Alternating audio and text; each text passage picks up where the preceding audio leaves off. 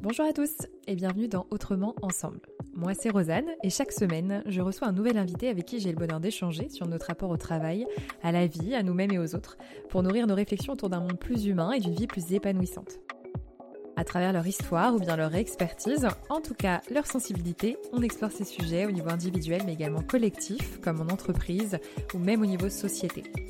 Avec l'intention de vous offrir le shoot d'inspiration dont vous aviez besoin aujourd'hui, je suis ravie de vous partager ce nouvel épisode. Avant de vous laisser avec notre prochaine conversation, sachez que si le podcast vous plaît, vous pouvez mettre 5 étoiles sur Spotify ou Apple Podcast, voire laisser un avis. Ça permet au podcast de gagner en visibilité, c'est toujours très chouette d'avoir vos retours.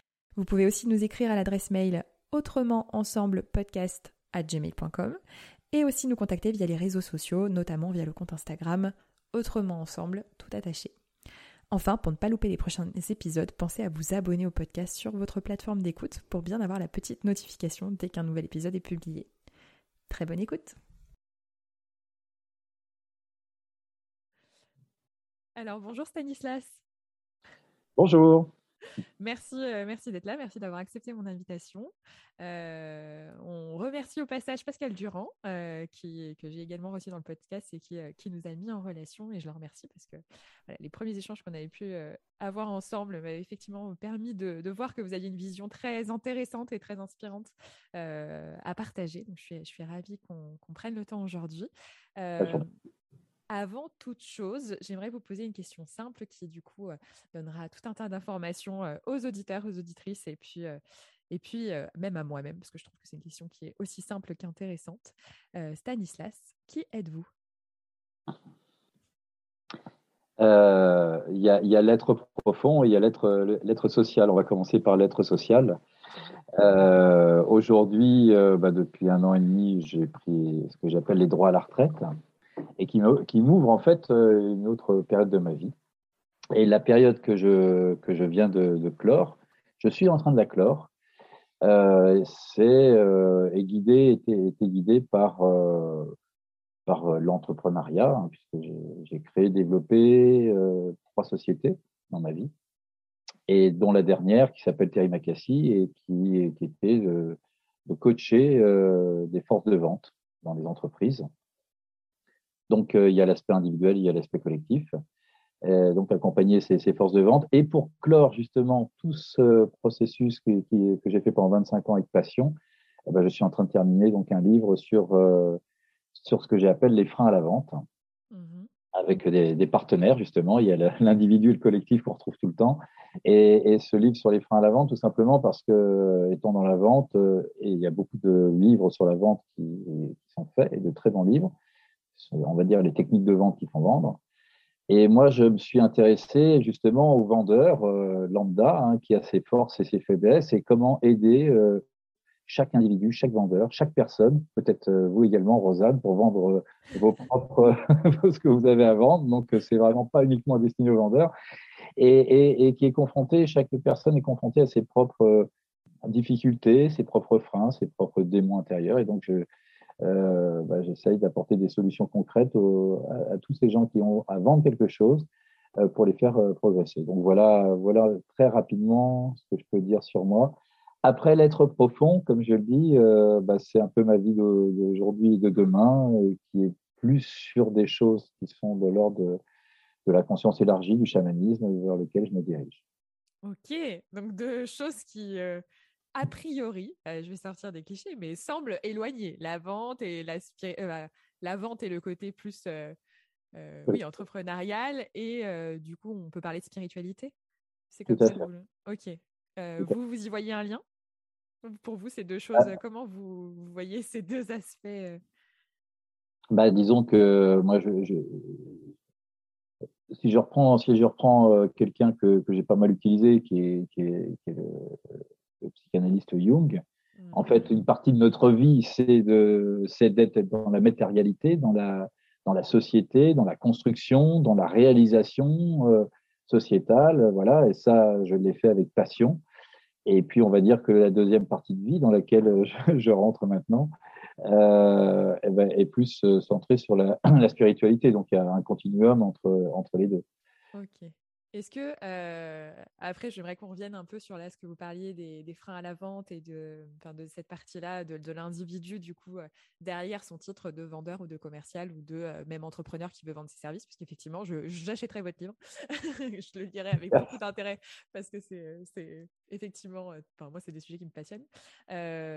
du coup, vous vous présentez votre vie comme s'il y avait eu deux périodes et comme si la spiritualité euh, était arrivée euh, au moment de cette transition finalement, où euh, vous aviez été un Stanislas entrepreneur et puis là maintenant vous êtes un Stanislas plutôt spirituel. Est-ce que c'est la spiritualité est arrivée récemment dans votre vie ou elle a plus ou moins toujours fait partie de votre vie? Et juste aujourd'hui bah, vous avez l'opportunité par l'étape dans laquelle vous êtes d'y consacrer plus de temps, d'énergie en fait, la spiritualité, non, c'est quelque chose qui est, venu progressivement. Euh, bon, il y a, on peut dire qu'il y a des hasards dans la vie, je ne crois pas beaucoup. Je veux dire, il y a des circonstances et euh, est-ce qu'à ce moment-là, on prend tel ou tel chemin ben voilà. Et donc, euh, c'est arrivé, oh là là, je dirais pratiquement début des années 90. Donc, hmm. où j'ai une première connexion à, Dieu, voilà, dans ces, dans ces années-là. Et, et, puis ensuite, euh, bah, progressivement, j'ai, bah, je me suis, euh, j'ai fait des, des, stages et des séminaires de respiration holotropique qui permettent d'avoir un état de conscience élargi. Ça m'a passionné et je suis dedans de plus en plus. Euh, et je vois pas, je vois pas de, d'antagonisme parce que souvent on dit, bah, soit on est très matérialiste ou soit on est très spirituel. Euh, on est les deux. Ouais. On est les deux. Donc voilà, et je pense que quand on parlait de Pascal Durand, qui est aujourd'hui un ami et qui était il y a quelques, quelques années un client, euh, bah, je pense que c'est une des choses qu'a apprécié Pascal dans l'accompagnement de ses, vendeurs, c'est que c'est l'humain qui m'intéresse, et l'humain euh, avec du sens, du sens dans sa vie, du sens dans sa vie de vendeur. Ok, donc l'humain comme... Euh, du coup, c'est intéressant, ça, ça, veut dire que vous voyez l'humain c'est comme si, alors on, entend, moi j'ai, la spiritualité, c'est aussi quelque chose auquel je me suis ouverte ces dernières années à travers mon, petit cheminement personnel. Je pense qu'il y a des moments quand on commence à se poser des questions, on s'ouvre à de la spiritualité. Il y, a, y a, 15 000 nuances de spiritualité, mais en tout cas, on, s'ouvre à ces questions-là. et du coup, il y a, on peut lister euh, différentes, euh, différents corps dans un être humain. Voilà, le corps, euh, le corps physique, donc la, la, chair vraiment, le corps énergétique. voilà, tout un tas de.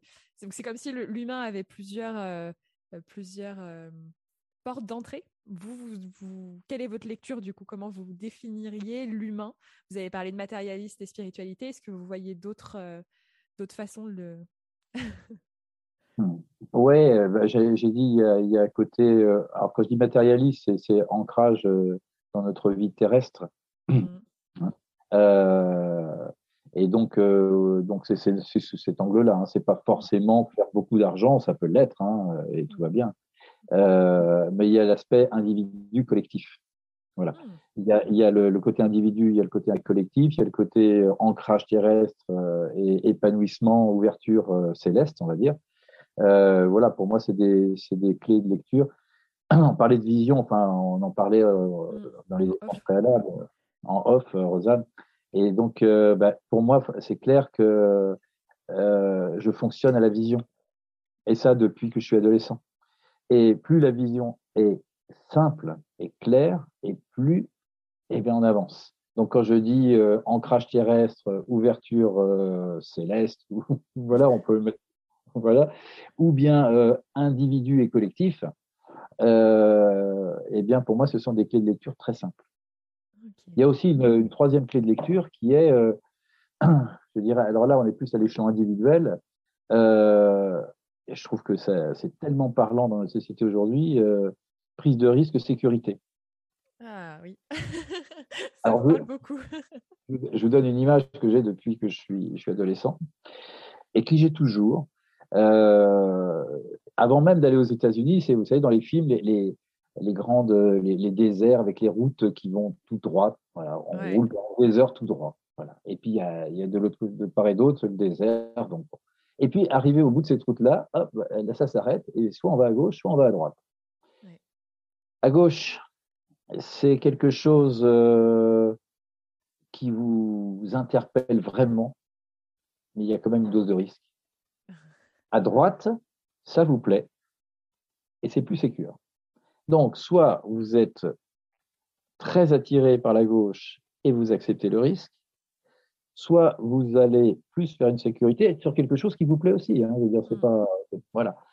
Et donc, euh, où est-ce que vous allez? Bon, jusqu'à présent, j'ai toujours été à gauche. comment, comment vous l'expliquez? Est-ce que vous direz que du coup, c'est par nature ou c'est un moment, une prise de conscience euh, euh, Je parle du coup, si, si, si, vous mettez même en, en, en, comparaison avec des personnes qui choisissent plutôt l'aspect je connais, j'aime bien et c'est sécuritaire, donc je choisis cette voie. Euh, pour vous, c'est lié à quoi? Est-ce que c'est, ça fait partie euh, d'une nature profonde d'un être humain? Vous étiez fait pour prendre ce chemin à gauche Ou est-ce que vous y voyez d'autres euh? bah, Disons que il y a déjà un aspect familial, hein, pour moi, c'est clair. Mmh. Côté maternel, famille flamande, de commerçants. je crois que j'ai regardé, on est 15-16 cousins, cousines. Il n'y a qu'un seul, une seule salariée. Tout le monde a créé sa boîte, tout le monde a entrepris. Donc c'est quelque chose de, profondément familial. Euh, moi, je ne les oppose pas. Là, encore une fois, c'est comme l'individu, le collectif ou le matérialisme, la spiritualité. Je n'oppose pas. C'est-à-dire que je dis pas que parce qu'on va choisir plus de la sécurité en aimant bien quelque chose, que c'est moins bien. Euh, je pense qu'effectivement, il y a des individus, euh, des personnes qui vont plus facilement aller à droite et d'autres plus facilement aller à gauche. Moi, c'est naturellement vers, la gauche. Et comment, en fait, ce qui, ce, qui, ce qui me vient là, moi, c'est qu'il y a, y a des moments, et je crois d'ailleurs qu'on en avait parlé la dernière fois, j'ai des notes par rapport à ça, le fait d'être OK avec les besoins qu'on peut avoir à un instant T. Mmh. Et donc, on peut tout à fait, effectivement, être à un moment de sa vie où on estime que ce dont on a besoin, c'est de cette sécurité, de ne pas avoir non plus, parce que mine de rien, la prise de risque, si on parle professionnellement, le côté plus entrepreneurial indépendant, il y a une forme de euh, charge mentale, j'y mettrai pas un côté négatif, mais il y a quelque chose qui est très engageant dans tout notre être euh, parce que ça vient nous chercher. Euh, et vous parliez des, forces de vente, mais je pense que c'est dans les entreprises, même en étant salarié, on est sur ce type de métier qui nous engage dans notre corps et dans tout ce qu'on est. Et dans voilà, c'est quand même très engageant. Et donc on peut à un moment se dire non là, ce dont j'ai besoin, c'est de sécurité justement, c'est de, de, de, juste de juste prendre du plaisir, être bien, me sentir bien. et puis à un autre moment de sa vie, se dire ah ouais, mais j'aimerais bien en fait quand même, il y a quelque chose qui me titille, qui me fait vibrer, quelque chose qui s'allume, et j'aimerais prendre ce, cette, ce chemin du coup, le chemin à gauche pour vous dans votre dans votre vision. et là, ce qui est intéressant, c'est de se dire ok, comment comment les peurs que je peux avoir pour prendre ce chemin-là, euh, je les dépasse ou je danse avec. Moi, j'aime bien l'idée que les peurs, on vit avec plutôt qu'on les dépasse comme quelque chose de très dur euh, pour finalement euh, prendre ce chemin qui, à l'instant T, me, me, me correspondrait plus. Alors déjà, déjà le, le, chemin qui est plus, on va dire, sécurité. Je vais donner des exemples très simples. Hein. Je veux dire, quelqu'un qui fonde une famille, je l'ai fait. je vais pas dire tout le monde le fait, mais quasiment, on peut se dire qu'à un moment donné, on a besoin d'une stabilité euh, financière pour euh, permettre à sa famille de, vivre et tout ça. Donc, euh, ne serait-ce que ça. Moi, dans, ma famille maternelle dont j'ai parlé, j'ai une cousine, elle a huit enfants. Donc, son, son mari est pasteur. Et lui, il a choisi un métier dans une imprimerie. il aime bien son métier, mais c'est pas sa passion. Mais il y reste parce que ça ramène de l'argent pour la famille. Et je le comprends complètement. Euh, mais je, prends cette histoire de famille parce qu'on se raconte nous-mêmes nos histoires.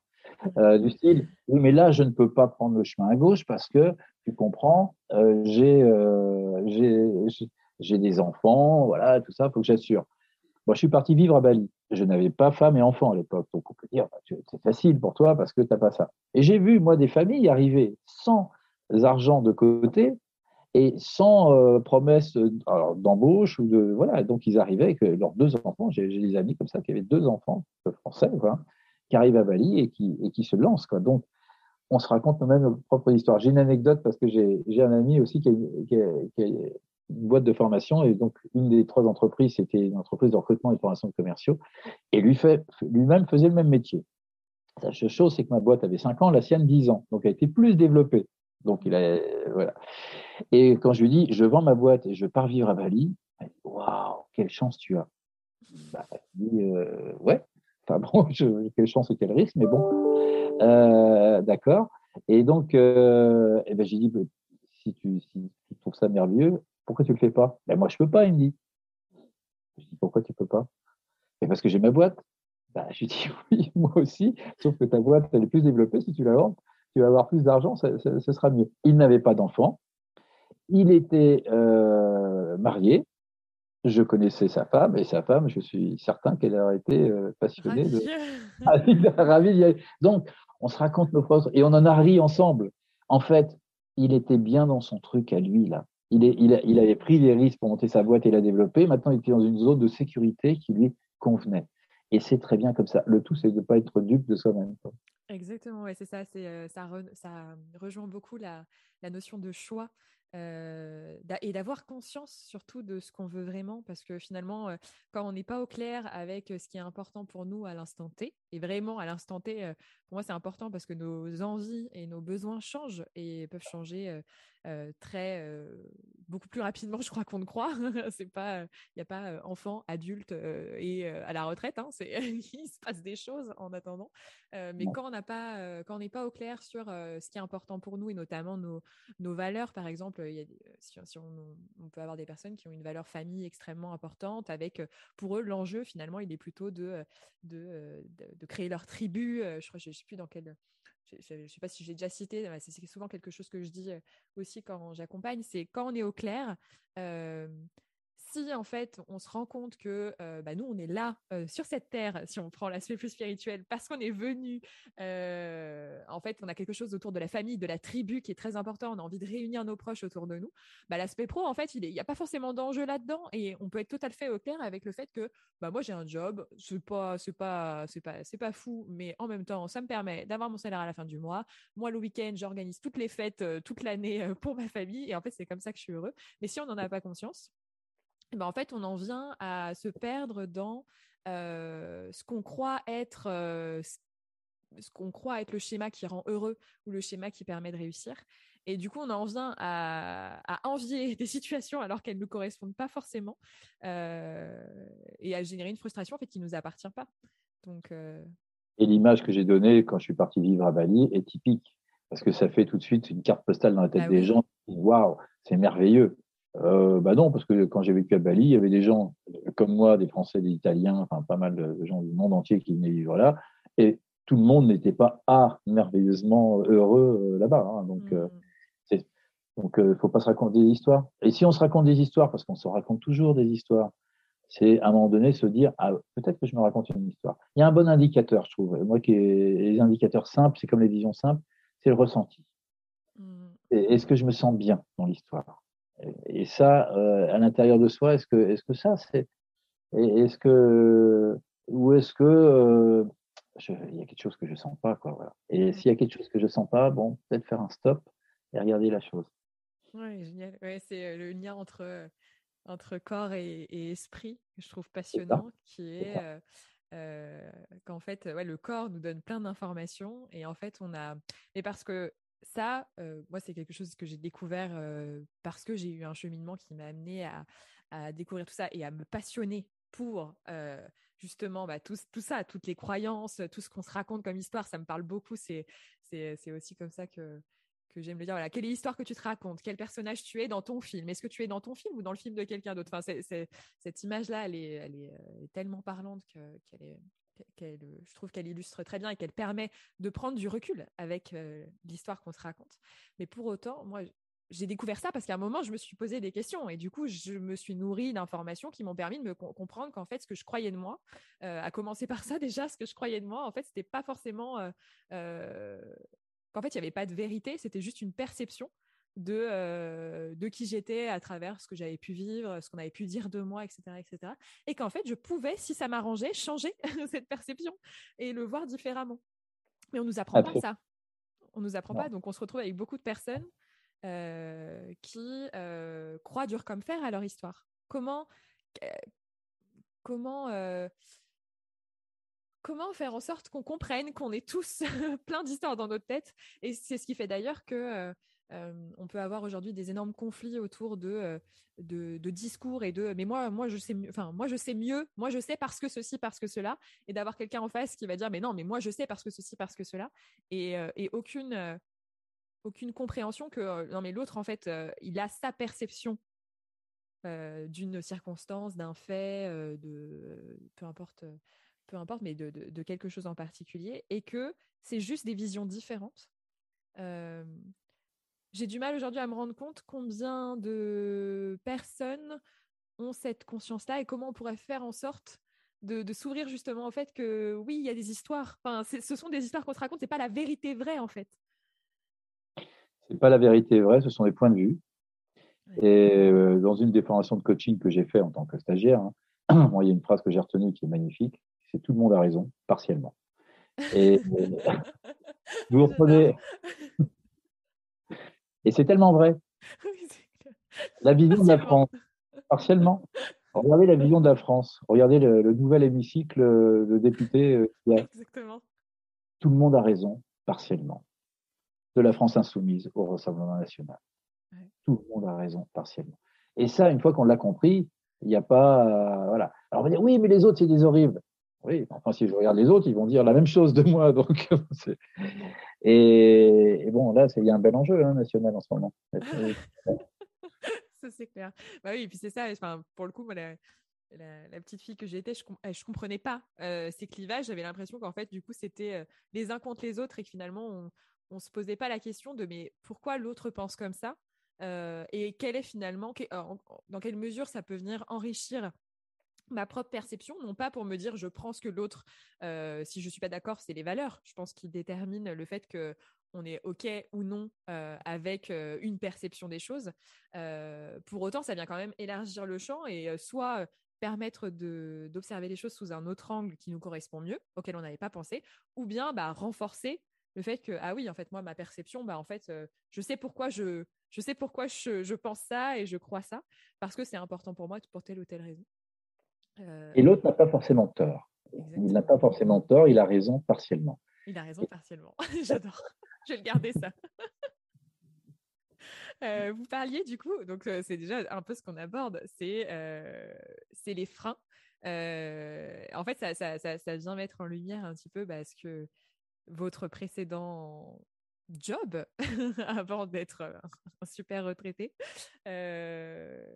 du coup, si on prend l'exemple, euh, un exemple du coup euh, concret euh, d'une équipe de vente, pour revenir à, ce que vous faisiez, comment vous, vous, illustrez du coup bah, tout ce qu'on vient de se dire là sur le fait qu'on se raconte chacun des histoires et quelle est, quelle est l'influence que ça peut avoir sur je suppose que dans une équipe de vente, l'objectif est quand même la performance et notamment le fait de décrocher soit des clients, soit des contrats, enfin des clients et des contrats.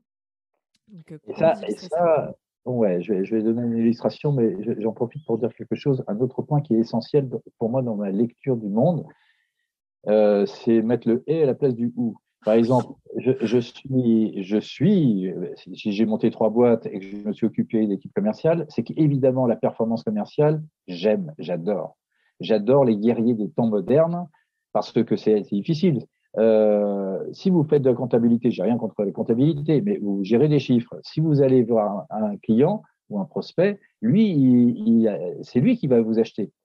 Hein euh, ben, si vous voulez qu'il vous achète, mais c'est lui qui va vous acheter. Donc, euh, euh vous pouvez très bien euh, ressortir et, puis voilà, sans, sans, rien avoir. Donc, c'est le et. Donc, j'aime la performance commerciale, la performance tout court, et, et avec l'humain que nous sommes j'aime le côté individuel du vendeur et avec la notion d'équipe commerciale. J'ai été invité une fois dans une formation de, de, coach de volleyball, de division 1 de volleyball, donc les meilleurs. et, ils avaient une formation de coaching. On m'a invité un soir dans cette formation-là pour débattre avec ces, ces coachs-là sur la notion d'équipe, mais d'équipe commerciale, au regard d'équipe euh, de volleyball on peut se dire qu'une équipe de volleyball, ben, par essence, c'est équipe, puisque de toute façon, il n'y en a pas un sur le terrain, je ne sais plus combien ils sont. Enfin, voilà. Alors que le vendeur, on peut se dire l'inverse. Ben, le vendeur, par essence, toute la journée, lui, il est seul chez ses clients, mais ils ne sont pas trois vendeurs tout le temps chez. Voilà. Et de la conclusion à la fin de la, soirée, c'était, en fait, euh, parfois dans l'équipe commerciale, il y a plus d'esprit de, corps et d'équipe que dans l'équipe de volleyball de division 1, je dis bien. Un peu comme le football, hein, j'aime bien le foot, je suis de Paris, donc PSG, bon voilà, c'est d'individualité, Neymar, Mbappé, etc. C'est bien beau, ça ne fait pas gagner la Ligue des Champions, c'est l'équipe qui fait gagner. Eh bien, eh bien ça, il y, a vraiment ce, et. et. pour moi, c'est profond je, vais revenir sur la notion d'équipe commerciale parce qu'on le retrouve en ce moment, encore une fois, dans l'hémicycle, c'est-à-dire oui, la responsabilité individuelle et l'accompagnement collectif. Voilà, c'est pas l'un contre l'autre. Oui, euh, je veux dire à l'identité nationale et à l'ouverture. Euh, alors, euh, c'est en résonance avec un livre que je viens de terminer. Je ne sais pas si vous connaissez Bertrand Picard. Non. alors, Bertrand Picard, il a, il a été, je l'ai juste là. Euh, donc je vous le montre à vous, mais c'est, je, mettrai les références. C'est changer, euh, changer d'altitude, quelques solutions pour mieux vivre sa vie. Et euh, Bertrand Picard, en fait, il a, je ne voudrais pas dire de bêtises, mais il a, eu pas mal de records. Il a fait de la voile delta, euh, il a fait euh, des vols en ballon, et, euh, il a l'initiative de Solar Impulse, donc de voler vraiment juste aux énergies renouvelables. Et donc, tout son livre est absolument génial et je viens de le terminer. Et à la fin, c'est exactement ce que, enfin, c'est exactement, c'est vraiment en, lien avec ce que vous, ce que vous partagez. son dernier chapitre, c'est vers une écomanité. Et, euh, si je retrouve, je vais, je vais juste regarder parce que vraiment, ça met en lien sur la politique exactement ce que vous. Euh, voilà, c'est ça. Euh, je, vais juste citer, je ne sais pas si ça résonnera, mais je trouve, en tout cas, ça m'a vraiment fait penser à ça. dans chaque domaine, la gauche comme la droite se neutralisent en apportant toutes les deux qu'une demi-solution, alors que nous avons besoin de solutions complètes. Elle nous propose 1 plus 1 égale 0, alors qu'il nous faut 1 plus 1 égale 3. Euh, pourquoi sommes-nous obligés de voter à gauche si nous voulons protéger l'environnement et à droite pour encourager la prise de responsabilité des entrepreneurs qui créeront des emplois? N'avons-nous pas besoin des deux? Si vous voulez aider les pauvres à être moins pauvres, mais sans empêcher que les riches soient riches, si vous trouvez que la démocratie doit assurer la liberté d'expression tout en se défendant avec des armes adéquates contre ceux qui veulent débranler, etc. etc. Mais au-delà des exemples... Comment? je, je, signe, je, je signe. Eh ben, il, a, il a, il, a, il a été interviewé aussi dans, notre podcast et euh, il a une vision euh, globale, hein, parce que il a été également psychiatre, donc il parle d'hypnose, de, enfin, de plein de choses. Et à la fin, voilà, c'est vrai que ça, moi, ça a mis des mots, et ça fait du bien d'entendre ça quand on, nous, on, bazarde que la société c'est comme ça. Bah oui, bah, il y a deux, il y a voilà, il y a, alors maintenant c'est plus vrai, mais il y a la droite, il y a la gauche, voilà. Et, en fait, oui, mais les valeurs, moi, je retrouve des choses un peu partout. Et donc, comment aujourd'hui euh, on a tendance à diviser et à regrouper des choses au lieu de faire du lien là où, euh, là où il pourrait y en avoir. Et ce n'est pas facile, hein c'est pas facile parce que c'est de l'affrontement et transformer de l'affrontement en coopération. Waouh, c'est un chemin, c'est un chemin. C'est le chemin. Euh, moi, à mon avis, c'est le chemin du quinquennat qui est là. Mais bon, c'est, mais c'est vraiment pas facile. Hein, il faut, faut, rester humble. Je vais revenir peut-être parce que vous me disiez d'un point de vue professionnel euh, que la notion un vendeur est globalement assez individualiste et adore le collectif a besoin d'être en contact avec ses collègues au téléphone, comment ça se passe, ta, ta, ta, ta. Et, et, en fait, euh, comment, comment travailler les freins? Bah, Par l'intelligence collective. Et ça, je vais vous donner un exemple. Moi, c'est grâce à un client. C'est un client qui m'a poussé dans, le, dans mes retranchements là-dedans et c'est génial, je le remercie. Et, et donc, euh, et dire voilà, moi j'ai des vendeurs. Il y en a qui sont très bons à faire ceci, il y en a qui sont très bons à faire cela, mais j'aimerais bien qu'ils échangent leurs euh, leur pratiques pour que globalement le chiffre d'affaires de tout le monde explose. voilà. Euh, sur l'aspect comportemental, qui est plus mon, parce qu'après il y a, a l'aspect métier, hein, euh, vendre ceci ou vendre cela, comme j'ai vu chez Pascal Durand ou autre. Hein. Mm. Mais sur l'aspect comportemental, bah, vous avez des, des vendeurs qui sont très directifs, très punchy, et souvent qui manquent d'écoute parce qu'ils sont très trop directifs. Et puis d'autres vendeurs qui ont une merveilleuse qualité d'écoute. Et donc le client se sent vraiment écouté. Et ça manque de directivité pour aller conclure la vente. Oui, je, je prends ce schéma-là. Et ben vous avez ces deux vendeurs-là. Et bien, s'ils s'apportent mutuellement leur façon de faire, ils vont s'enrichir mutuellement. Alors celui qui est très directif va pas devenir le roi de l'écoute. Et celui qui est très écoute va pas devenir le roi de la directivité. Mais suffisamment pour euh, euh, pour faire progresser son, son, son business, son chiffre d'affaires. Et ça, c'est étonnant ce, ce qu'on peut, l'on peut capter. Je dis, on peut aller chercher des compétences comme ça que l'on n'a pas pour les utiliser à bon escient au moment où il le faut et pas plus. Je prends souvent cet exemple-là aussi. Euh, donc, je vais vous donner un autre exemple. Euh, l'histoire de l'argent. Je veux dire, il y a des vendeurs qui, vendent n'importe quoi à n'importe quel prix. et franchement, vous les écoutez, vous dites, waouh, je fais l'affaire du siècle. Bon, ok. Et d'autres, à l'inverse, dès que le client dit, euh, franchement, ça fait trop cher pour ce que c'est, ce que c'est et tout ça. Moi, j'ai bien, j'ai bien moins cher ailleurs et tout ça. Ils perdent la moitié de leurs moyens. Voilà. Ça, c'est les croyances. On entend les croyances, le rapport à l'argent, le rapport à l'argent qu'on a eu dans sa famille, qu'on a dans son milieu socioculturel, etc., etc. On travaille ces croyances-là aussi. Comment on peut les travailler ces croyances-là? Mais là aussi, je regarde quelqu'un, quelqu'un qui sait faire. Moi, je vais vous donner un troisième exemple. Euh, mon meilleur ami, c'était vraiment, enfin c'est toujours, mais comment il est à retraite maintenant, donc, mais franchement, un très très bon négociateur. Je veux dire, c'était un directeur commercial et ses vendeurs, quand il l'appelait au secours, c'est très gros clients, c'est que gros, gros client, c'était limite du clash. Il allait là-bas défendre le truc et il garde un, il gardait le client, deux, il gardait la commande, trois, il baissait pas les prix et tout ça. Waouh, mais comment tu fais quoi? Je suis même pas allé le voir euh, sur le terrain il m'a expliqué, j'ai vu ses gestes, j'ai vu sa voix, j'ai vu ses mots, j'ai vu son regard. Et j'ai capté ça. On joue un rôle dans ce cas-là. Et j'ai dit, moi, à certains moments, si j'ai besoin de jouer ce rôle-là, eh ben, j'ai les clés pour le jouer. Voilà. Hmm. Pas plus. Pas à d'autres moments parce que c'est pas mon caractère. Alors que lui, c'est, il adore ça. Il adore aller euh, au front et, aller, combattre. Hein. Voilà.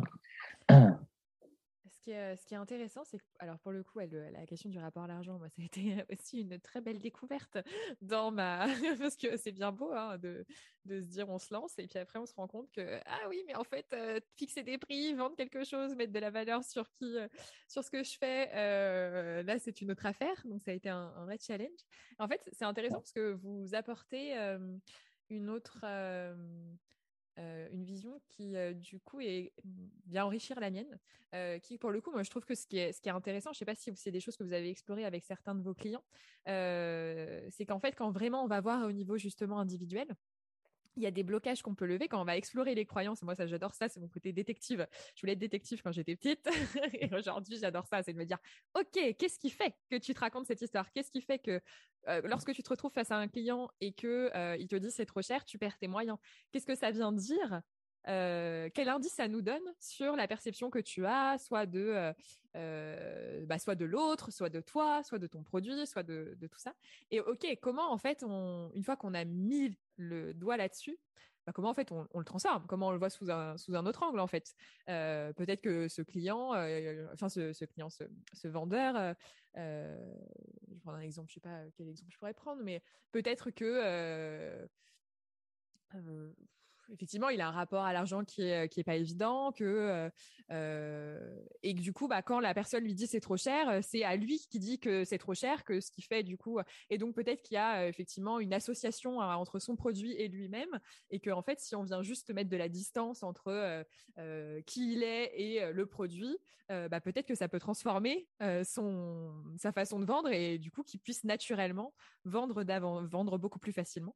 Qu'est-ce que j'appelle jouer un rôle. Le, ah. temps, le temps, il le faut. Je joue un rôle. Nous jouons des rôles. Nous jouons des rôles tout le temps dans la vie, mais on ne s'en aperçoit même pas. Je, prends l'exemple de, la séduction euh, euh, entre deux êtres. Euh, il y a un rôle qui se met directement en place. Quoi. Mmh ah oui. Eh ben oui. je, dirais que c'est en fait, il y a du coup deux aspects. Moi, je le vois comme vraiment une identité. C'est-à-dire que, par exemple, si je prends mon, mon, rapport à l'argent aujourd'hui, moi, ça a été tout un travail de réussir à mettre de la valeur sur ce que je propose, euh, de, reconnaître que je peux apporter quelque chose, etc., etc. Alors que moi, je j'avais tout un tas de, de, croyances pas, pas, terribles à propos de moi. Et donc, en transformant ça, aujourd'hui, j'ai plus ce, ce souci-là. Et j'ai l'impression que du coup, c'est plus profond qu'un rôle. Ça vient me chercher dans mon identité, même de, de dans, dans qui je suis, c'est comme si j'étais plus limitée par les histoires un peu pourries que je me racontais. Mais du coup, ce que vous ajoutez, et effectivement dans le cadre professionnel, ça fait, ça fait encore plus sens, euh, c'est qu'en fait, par résonance avec, euh, euh, avec l'autre, on peut du coup, alors par mimétisme limite, jouer ce rôle et s'approprier ces codes-là, et peut-être également par résonance en fait, se rendre compte que nous, pour nous, ce qui est un problème, en fait, pour l'autre, ça l'est tellement pas. Pour lui, il est tellement à l'aise qu'en fait, ça vient peut-être activer aussi ça en nous. Oui, absolument. Moi, c'est comme ça que je, fonctionne pour faire progresser les, les gens. dire c'est et là où je suis d'accord avec vous, Rosanne, c'est-à-dire qu'effectivement, euh, à un moment donné, ça joue sur la sur la, structure même de la personne. Je veux dire quelqu'un, par exemple, qui, comme vous et comme moi au début, euh, a une difficulté à vendre son, son, prix en disant oh là là, est-ce que ça vaut vraiment ça? Et puis si on me dit oh là là, je, je, je, je rapidement je baisse tout de suite, voilà. Euh, et petit à petit, quand on arrive à défendre son prix en le valorisant et en donnant envie à l'autre, bah, évidemment, on, ça joue sur, sur, notre, notre fonctionnement interne et ça joue positivement. C'est du développement personnel. Hein. Franchement, c'est du développement personnel.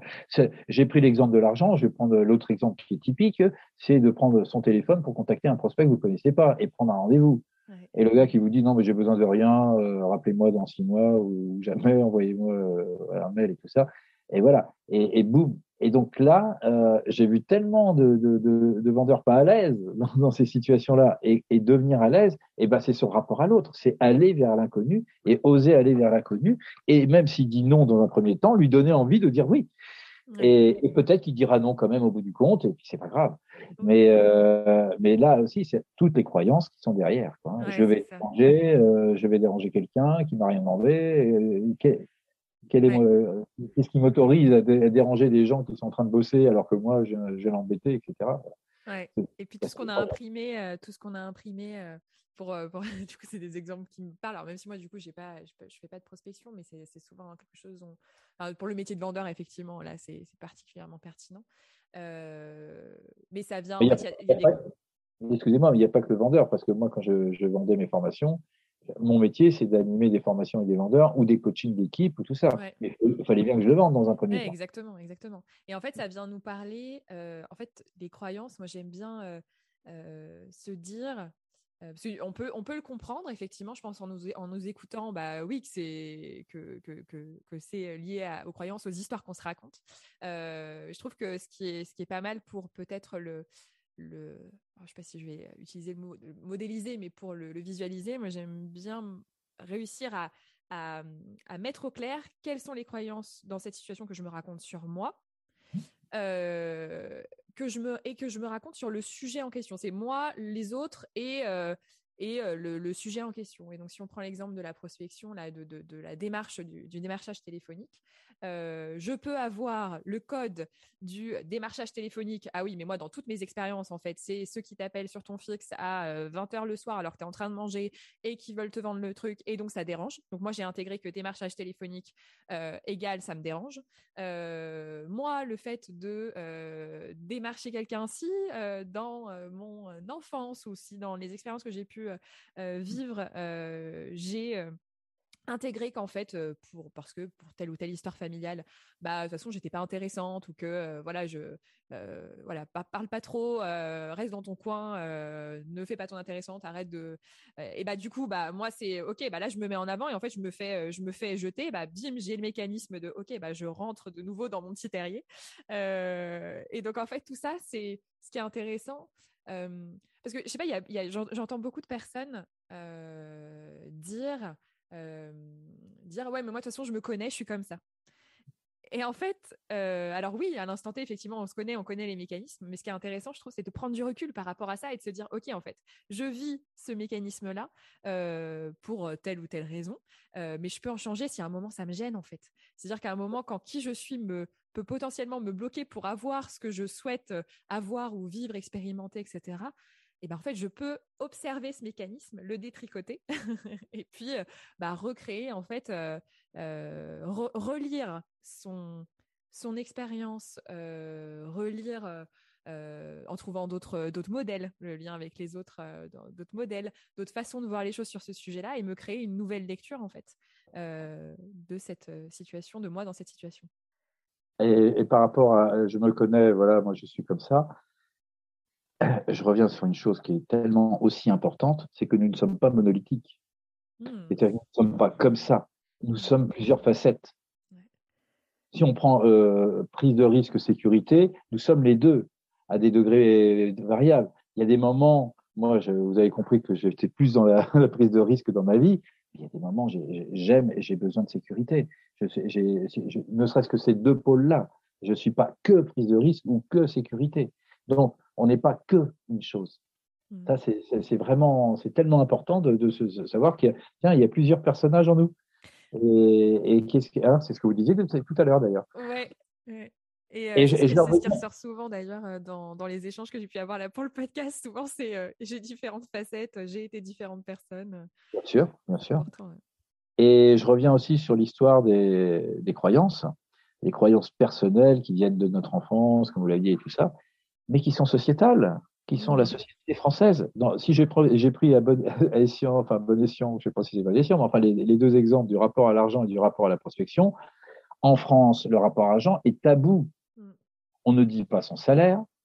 Les riches, les ultra riches sont d'horribles individus là qui pompent l'argent de tout le monde. Les, les pauvres, ils sont maltraités, etc.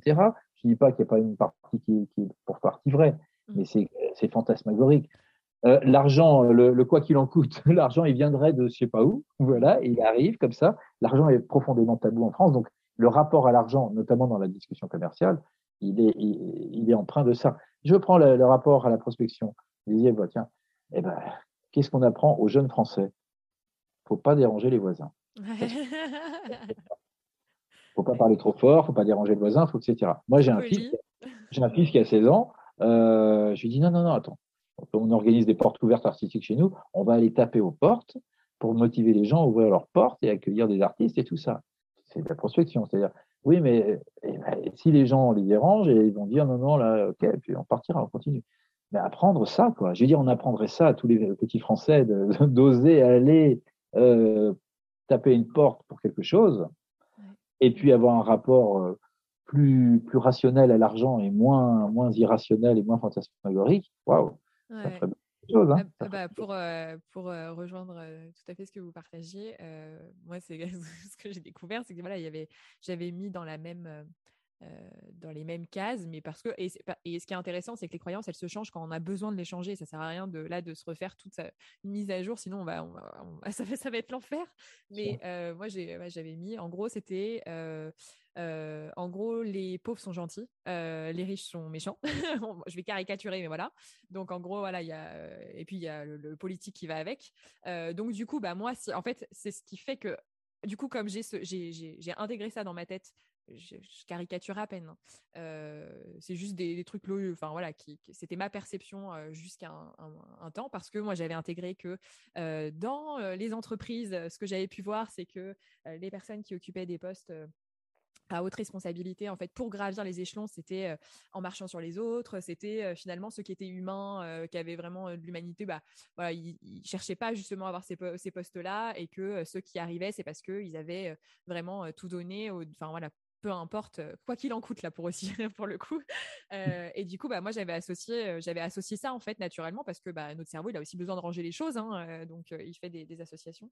Et il y a eu tout ce cette prise de conscience à un moment de me dire mais ah oui mais tant que je me raconte ça en fait moi qu'est-ce que je veux là actuellement? C'est pouvoir vivre de mon activité et puis justement très bien vivre de mon activité pouvoir pouvoir gagner de l'argent. Déjà réussir à le dire ça a été un premier challenge et maintenant je suis au clair avec ça. Euh, mais je me suis rendu compte, bah oui, forcément, si moi, inconsciemment, je me raconte que euh, parce que euh, parce que sociétalement c'est très c'est un vrai trigger vraiment ça fait partie des choses où c'est très très cristallisé bah moi je veux faire partie des gentils moi je, suis une gentille personne bon bah du coup forcément je vais pas aller du côté des méchants parce que ma valeur mes valeurs de parce que si on en revient aux valeurs c'est elles qui nous gouvernent en fait et qui, dirigent notre vie. Elles peuvent évoluer aussi, mais c'est elles qui sont importantes pour nous. Pour moi, la bienveillance, euh, le lien, euh, la connexion à l'autre, c'est super important. Donc du coup, si je vais dans euh, ma réussite et notamment ma réussite financière, ok, bah c'est en gros à un moment je suis déconnectée de la réalité et je peux être une mauvaise personne puisque j'ai associé ça. Donc ok, une fois qu'on l'a déjà qu'on l'a qu'on l'a vu, qu'on l'a posé, c'est là où on peut retransformer et se créer. Bah non, en fait, moi, ma réalité, j'ai envie que ce soit ça. J'ai envie euh, je suis quelqu'un de lien, donc en fait, euh, l'argent n'est pas mal en soi. Euh, c'est juste de l'argent, quoi. Enfin, c'est il y a rien d'autre que c'est la signification qu'on va donner derrière ça qui qui en fait est, est, problématique. donc oui, c'est un vrai, sujet quoi.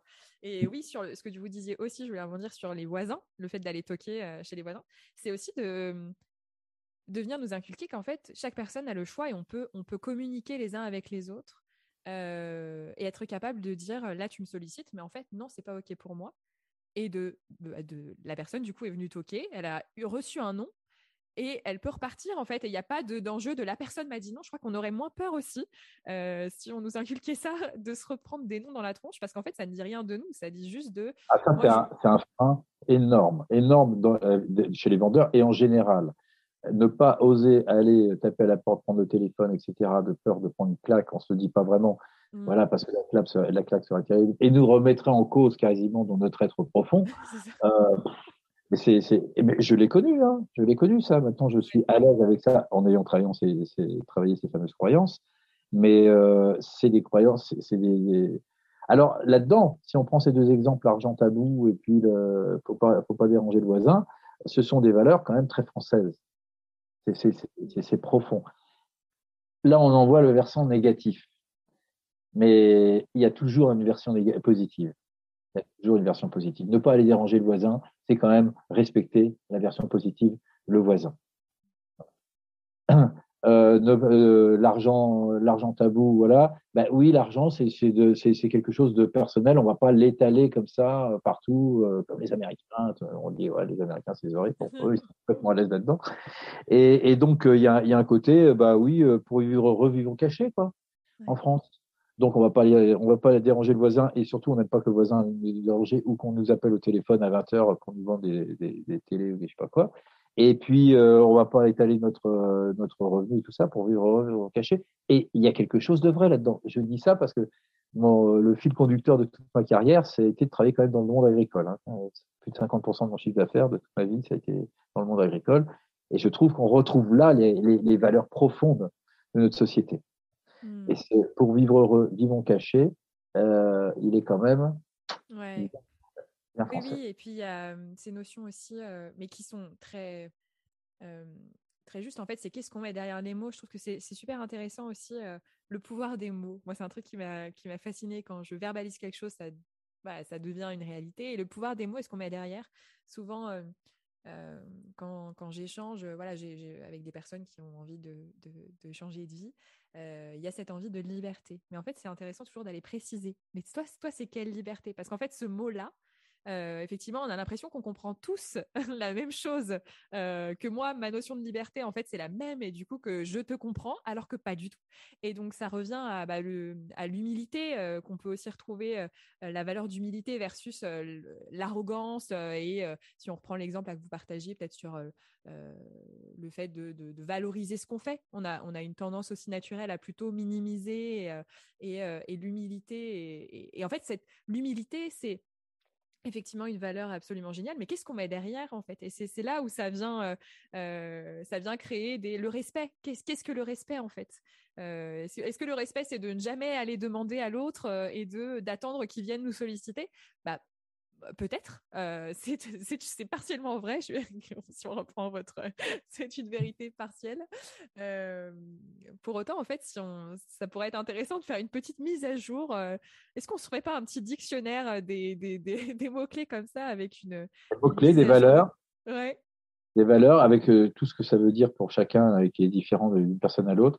Et dans toutes ces valeurs, si on prend liberté, si on prend tout ça, ce qui est toujours intéressant, c'est de voir et c'est quoi l'opposé? Parce que on se, quand j'ai dit prise de risque, sécurité. Et là-dedans, euh, on va se balader le curseur, euh, plutôt prise de risque, plutôt sécurité, mmh. variable suivant les périodes de la vie, variable suivant les personnes, etc. Mais liberté, euh, liberté, c'est quoi? De l'autre côté hein, Si on dit ah moi, je veux de la liberté, eh ben, en général les gens vont dire quelque chose de négatif du style enfermement. Je veux mmh. pas, je veux pas ou je ne veux plus être enfermé ou être tributaire de et tout ça. Mais en version positive, ça donne quoi? Donc, euh, chaque valeur a deux pôles et on ne hmm. regarde qu'un pôle. Voilà, humilité, c'est quoi C'est quoi euh, Parce que euh, tout de suite, hop, mot négatif qui va de l'autre côté, arrogance. Ben, ça peut être tout simplement humilité et expression de soi. Quand je suis humble, j'en dis pas trop. De l'autre côté, je dis ça, mais ça peut être autre chose, hein. ça, suivant les personnes. Donc, chaque valeur a son, a son pendant. Ouais, son pendant. Et je pense que c'est, en fait, dans ce qui, c'est intéressant. Je, ne sais plus qui m'avait partagé. qu'il avait eu un atelier comme ça et sur des mots clés, chacun avait donné, je crois, ce que lui donnait comme opposé ou la signification qu'il y mettait, la définition qu'il en avait. Et en fait, ils n'étaient pas d'accord sur. en fait, c'est intéressant parce que ça vient juste nous dire que les mots ne sont euh, c'est top parce que ça nous permet de nous exprimer, mais il y a beaucoup de choses derrière. Et quand on se dit, bah oui, moi je suis quelqu'un de, euh, je suis quelqu'un de, qu'est-ce qu'on met derrière, par exemple, la réussite? C'est quoi la réussite C'est quoi la réussite? Quel est le concept de la réussite? Et ce qui est génial, c'est aussi qu'on peut mettre à jour ces, mmh, euh, ce qu'on se raconte sur telle ou telle valeur. Si on reprend l'humilité, euh, si pour moi ça a été une valeur fondamentale, euh, ça a toujours fait partie de moi et que j'y ai associé le fait bah, de justement pas trop valoriser ce qu'on fait, ce que je fais, de de, voilà de rester distraite etc mais qu'aujourd'hui dans mon activité j'ai besoin de euh, et j'ai envie au-delà de j'ai besoin c'est j'ai envie de parler de ce que je fais j'ai envie euh, mais que du coup je vibre tellement l'humilité de mon ancienne version que du coup ça vient en, conflit avec euh, avec ce que je souhaite aussi aujourd'hui. Je peux aussi mettre à jour euh, ce qu'est l'humilité aujourd'hui pour moi. L'humilité, ça peut être de, euh, bah, de parler de ce que je fais, euh, mais sans marcher sur les autres, sans me comparer aux autres en disant que ce que je fais, c'est mieux. Et c'est toujours de l'humilité, mais ça m'empêche pas de, de m'exprimer et de partager ce que je fais. Absolument, absolument. Et ça, c'est bah, c'est l'impact des mots, les, les, accords de Toltec, premier accord de Toltec, l'impact la puissance des mots. Hein. Hein, je veux dire, voilà. Et ça, c'est tellement important. On, on, change un mot par un autre, dans nos propres croyances ou dans ce que l'on dit, je veux dire, ce qu'on va dire dans le monde commercial à un client, euh, je vais utiliser tel mot ou tel mot, un mot change tout. je te dis même dans la relation amoureuse, vous dites à la personne que vous aimez, je t'aime, waouh, et vous rajoutez un mot, je t'aime beaucoup. Ça vous fait quoi Ça revient J'ai rajouté un seul mot, c'est tout. Et puis beaucoup, c'est bien beaucoup. beaucoup, c'est beaucoup. Mais c'est vrai que oui, c'est l'association des mots en plus, c'est encore autre chose, quoi. Ah ouais, c'est excellent. Ouais. Oui, c'est ça, le pouvoir des mots. Euh. Le pouvoir des mots sur les autres, bien sûr, et sur nous-mêmes. C'est incroyable. Donc le mot humilité, est-ce que je peux le décliner différemment? Est-ce que je peux y mettre un autre mot qui sera plus précis et plus juste par rapport à moi? C'est pas juste dans l'absolu, c'est par rapport à moi. Toujours ça. Hein, c'est euh, et, ça, je trouve que c'est super important. Je reprenais le, côté individualisme collectif.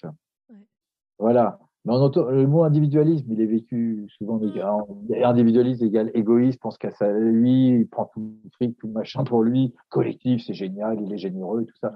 Ah, si on change un petit peu les mots qui veulent dire la même chose, parce qu'il y a besoin d'individualisme et il y a besoin de collectif. Mmh. Je veux dire, c'est voilà une société purement collective. Bon, je ne veux pas rentrer dans la politique, mais enfin bon, voilà, c'était quand même le support de Marx. Euh, on a vu ce que ça a donné quand même. Euh, mais le pur individualisme aussi, ça ne fonctionne pas. Donc, euh, eh ben, si on change peut-être les mots et qu'on accepte que les deux pôles existent et qu'il n'y en a pas un vilain et l'autre bon, mm. et qu'on met le mot et, et peut-être qu'on change les mots, eh ben là, ça change pas mal de choses. Ouais, c'est clair. Et, euh, et c'est exactement, et puis c'est top parce que vous avez anticipé mes pensées. Je voulais justement qu'on revienne là-dessus sur individualisme et, et voilà, les collectifs qui sont effectivement, qu'on a tendance à, à opposer. Mmh. je vais donner deux exemples qui sont très différents, mais qui, qui, qui, viennent illustrer ça pour moi. en entreprise, ou même en fait, cette, ce, côté, la peur de l'individu, la, peur de l'individu et donc du coup une uniformisation liée au fait qu'on veut minimiser les risques et du coup on, va créer des, règles pour pouvoir empêcher. Il faut que j'arrive à mieux l'exprimer. Euh, pour donner des exemples concrets, euh, il y a quelque chose qui est de l'ordre un peu de euh, la, peur finalement les que, que, chacun fasse ce qu'ils veulent, que c'est un peu le ah ben on, va lui, leur donner ça, ils vont vouloir prendre ça.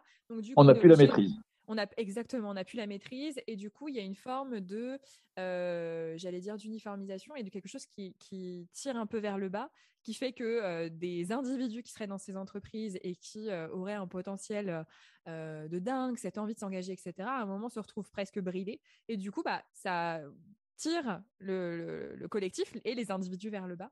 Et l'autre, euh, l'autre image qui est, qui est, totalement euh, différente, qui n'a rien à voir, mais qui m'est venue, c'est euh, vous parlez effectivement du fait que l'individualisme, c'est quelque chose qui est très connoté aujourd'hui. C'est, on, en revient à ce et et ce ou, en fait. Hein. C'est comme si l'un était au détriment de l'autre, qu'il fallait choisir entre les deux, alors pas du tout. Et ce qu'on peut entendre, on a parlé développement personnel, euh, mais ce qu'on peut entendre notamment sur le développement personnel, euh, de bah oui, bah c'est bien, euh, tu te sens sur toi, mais bah, c'est de l'égoïsme, voilà, tu penses qu'à toi, tu te ressens. Et, et en fait, bah non, c'est encore cette notion de, de et. si, vous, si, si, si, je reprends l'exemple que je vous partageais dans, dans l'entreprise, qu'est-ce que ça vous évoque vous? C'est des choses que vous avez pu observer? Comment vous est-ce que, est-ce que vous êtes déjà arrivé dans des environnements où, euh, où il a fallu redonner confiance dans, euh, bah, dans l'individu, dans, dans, dans, dans euh, en fait, dans l'intérêt de l'individualité pour le collectif. Je ne sais pas si je suis claire. Bah, déjà, l'exemple que je vous ai donné tout à l'heure, ça venait ça vient, parce qu'il est toujours directeur commercial d'une boîte, donc lui, il le fait, c'est-à-dire l'individu pour le collectif, le collectif pour l'individu, tous pour un, un pour tous. Hein. Mm. C'était d'ailleurs le titre d'un message, tous pour un, un pour tous. Et, donc, euh, mais après, après c'est, je veux dire, si on va au niveau d'entreprise, il faut quand même remonter au niveau du management et du top management et tout ça, parce que c'est quand même lui qui a les clés du, truc. Mm. Voilà. Euh, parce que les, messages contradictoires, c'est-à-dire je veux des gens qui. Bah, je reste dans le monde commercial, hein, c'est celui que je connais le plus qui, qui, explose le chiffre d'affaires, mais je veux quand même des bons soldats qui, qui, appliquent exactement ce que je veux. Euh, voilà. Et, donc, euh, bien, je, je, posais la question à, mes commanditaires, hein, donc, et, souvent c'était intéressant, celle-là. Euh, vous allez embaucher un commercial. Et donc, vous voulez évidemment un bon commercial qui connaisse bien le secteur, les ventes, etc. Alors, si possible, hein, c'est comme en France, hein, c'est-à-dire qu'il faut qu'il soit jeune et qu'il ait 10 ans d'expérience réussie. Hein. voilà, bon, le truc, euh, le, truc magique, comme l'argent magique en France. Et, donc, euh, je disais, en fait, vous avez le choix et en finale, vous avez deux vendeurs en face de vous. Vous en avez un, franchement, c'est un top vendeur. C'est-à-dire que lui, vous lui demandez de faire 100, il vous fait 120, 130, il a, il a ça. Mais dès qu'il arrive à 100, et il se débrouille pour les faire le plus vite possible. Il, ne pense qu'à une chose, c'est rentrer chez lui, se mettre au bord de la piscine, et voilà. Il en fait un peu, pas sa tête, mais il a rempli son contrat, et il a fait ses 100. Voilà. Et de l'autre côté, vous en avez un, c'est un bon vendeur, mais c'est pas un top vendeur comme l'autre, c'est un bon vendeur. Il travaille, il travaille. Lui, il, réussit surtout parce qu'il travaille. Il, il va faire 100. Mais 105, ça va être dur. Hein. S'il fait les 100, c'est qu'il aura bien ramé. Quoi, hein. Euh, voilà. Et vous savez, ces deux finalistes-là, vous, prenez qui? Ah, ah j'ai posé la question à Pascal Durand, j'ai posé la question à tout le monde. parce que là, le choix, je ne peux pas prendre les deux. Non, non, non. un poste de commercial et vous avez les deux finalistes. Vous avez la superstar, mais qui a un potentiel plus grand que l'autre en termes de vente. Mais voilà comment il fait. Lui, il fait ses 100, il va à la piscine après. Et l'autre, euh, l'autre, il va il va travailler comme un, comme un fou furieux, il va vous faire les 100, mais si le jour où vous voudrez faire 105, ce sera plus dur. Vous prenez qui? Eh ben, je vais vous dire, c'est vachement difficile. Vous prenez la prise de risque ou la sécurité. On en revient toujours à ça. Vous risquez le super vendeur, mais est-ce qu'il a un esprit collectif? Est-ce qu'il va écouter ce que va dire la hiérarchie? Est-ce qu'il va accepter que la hiérarchie ceci ou cela? Ou vous prenez l'autre, euh, qui est bon, euh, mais qui a un potentiel plus faible, euh, tout en étant bon quand même. Hein, c'est pas, voilà. Et ben, la, la, la réponse, franchement, je, des grosses interrogations dans la tête des gens. Je dis c'est important que vous vous positionniez parce que ça vous donne le style de l'équipe. Ouais, carrément. Voilà. Si vous cherchez plutôt de la sécurité, il ben, faut le savoir. Si vous avez besoin de maîtriser, faut le savoir. Si votre entreprise a besoin de maîtriser, on va pas changer l'entreprise. Si vous voulez la changer, c'est une autre affaire. Mais moi, je fais avec l'existant. Et, et bien, il vaut mieux prendre le vendeur euh, bon, mais pas, pas star. Si par contre euh, vous êtes féru de, liberté et que, et que vous voulez que les gens cartonnent, euh, voilà, et ben, vous prenez le premier. Ouais, mais c'est génial. c'est excellent cet exemple parce que moi ça m'a fait bugger. Et après je me suis, en fait, ce qui est, je trouve intéressant dans le dans, dans le, le cas, c'est aussi, je ne sais plus quel est le terme. Euh, mindset de croissance versus, versus mindset de je sais plus. Il y a, comme ça une, une dichotomie qui dit euh, qu'on peut avoir effectivement un mindset, donc un état d'esprit euh, de croissance et un état d'esprit euh, fixe en fait.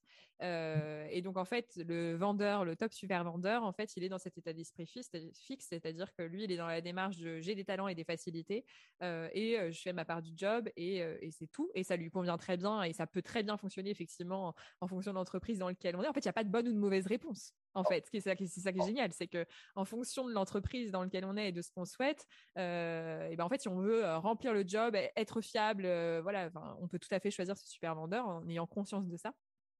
Euh, moi, je sais que si demain, j'avais, euh, enfin même aujourd'hui, dans, dans, les, même avec les personnes avec lesquelles je collabore un petit peu et puis demain ce sera, ce sera certainement beaucoup plus. Bah, le, mindset, l'état d'esprit de, croissance et de progression, en fait, il est génial parce qu'effectivement le fameux vendeur qui, voilà, qui travaille, qui a cette régularité, en fait, c'est quelqu'un d'engagé, c'est-à-dire qu'il a envie d'aller atteindre cet objectif-là.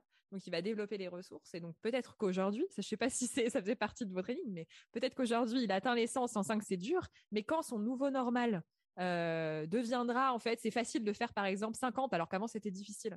Euh, maintenant c'est facile de faire 50 bah du coup c'est un peu plus facile euh, de dépasser les 100 et puis à un moment ça deviendra normal et il y aura cette, cette progression il y a presque quelque chose du court terme et du, du long terme aussi dans... et jusqu'à un certain point. Mmh. c'est-à-dire que voilà ça s'arrêtera peut-être il sera il arrivera à un plafond à un moment donné ou peut-être pas. Voilà. Mais donc voilà, c'est des choix comme ça. Puis après, je rajoute évidemment, et en plus, dans une équipe, c'est bien d'avoir un petit un mix un peu de, de, ces deux-là.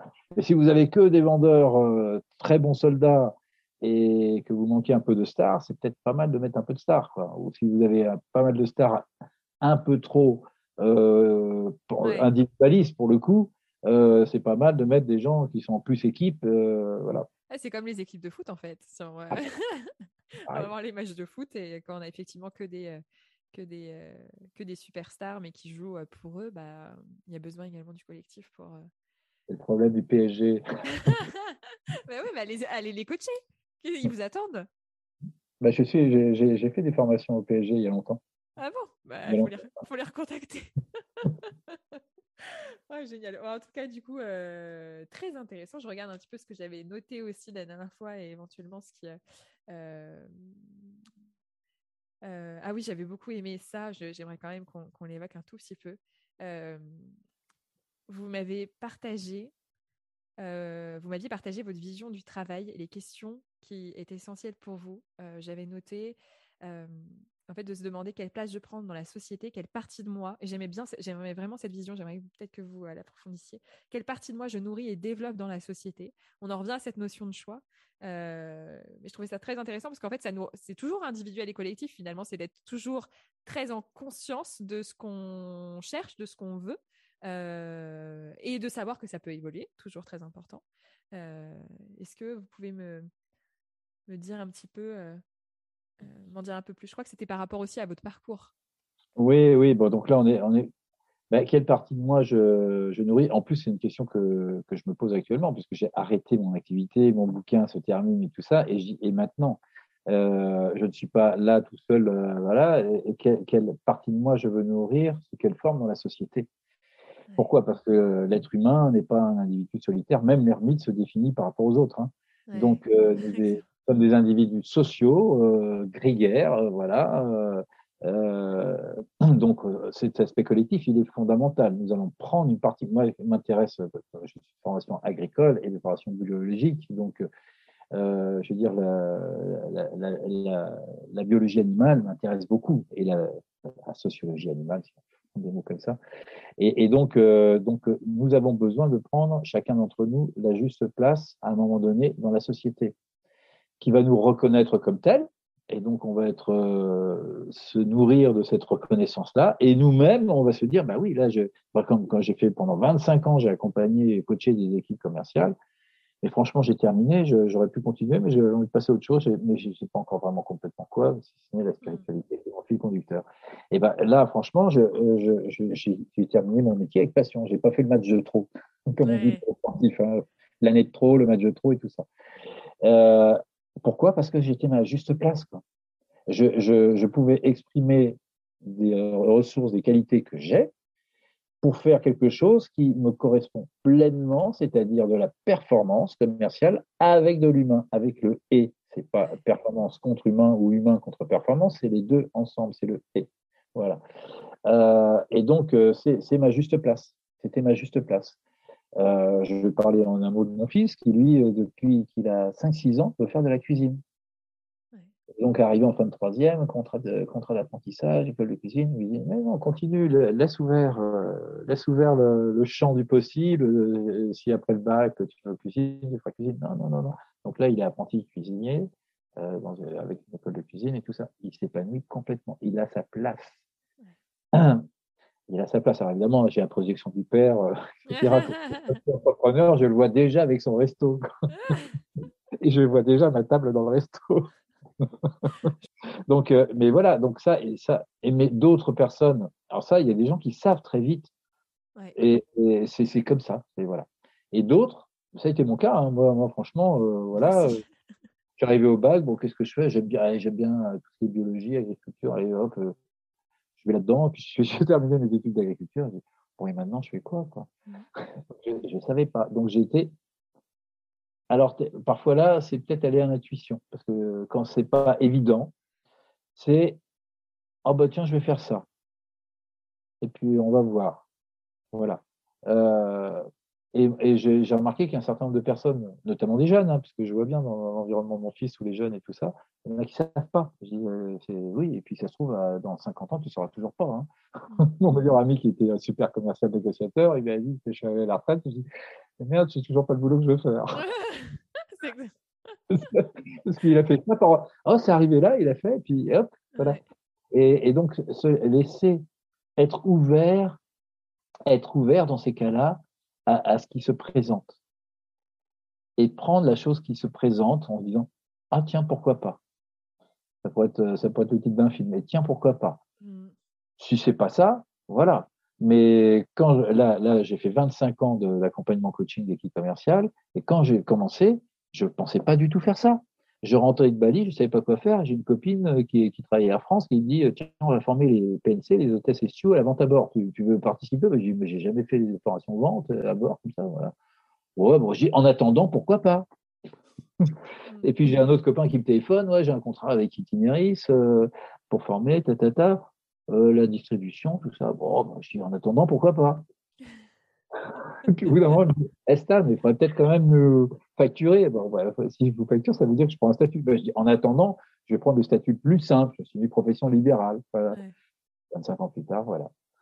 Et, et, donc, c'est venu comme ça. Et j'ai envie de dire euh, vraiment aux gens, il y a des gens qui savent, je dis, va, suis ton rêve, vas-y à fond. Tu veux faire de la cuisine, mon fils, vas-y à fond. Et quand tu sais pas, ben, regarde ce qui se présente.